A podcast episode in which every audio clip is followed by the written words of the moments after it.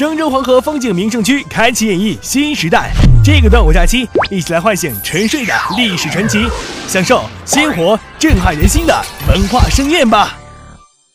随着互联网与电子商务技术的快速发展，网购已经成为许多市民日常生活的一部分。但是，一些矛盾和问题也日渐凸显。对于大多数消费者而言，网购商品的质量无法保证是硬伤。图片跟实物差别太大，就照片看着很好看啊，实物看着质量也很差。它鱼龙混杂，里面东西太多了，肯定也有假货。看着图片上东西颜色啥的有区别，质量上来肯定是没有实体店的那个靠谱。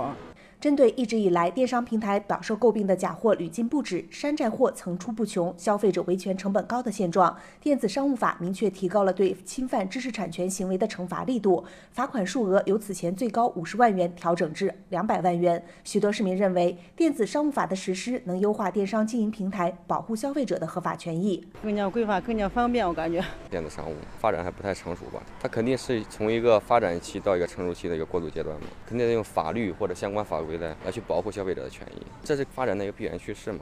据了解，这部关乎互联网电商行业格局的法律，经过三次公开征求意见、四次审议后落定。新法一共七章八十九条，将于二零一九年一月一号起正式实施。主要对电子商务经营者电子商务合同的订立与履行、电子商务争议解决与电子商务促进和法律责任这五部分做了规定。河南春雨律师事务所主任张少春表示，良法是善治的前提，电子商务法的出台将有助于从规范和促进两个角度推动行业发展。从法律层面来讲，电子商务法的出台填补了立法的空白，是有积极性作用的。但是呢，随着司法实践当中各种问题的出现，有一些规定呢，有可能还需要逐步的去完善和修改。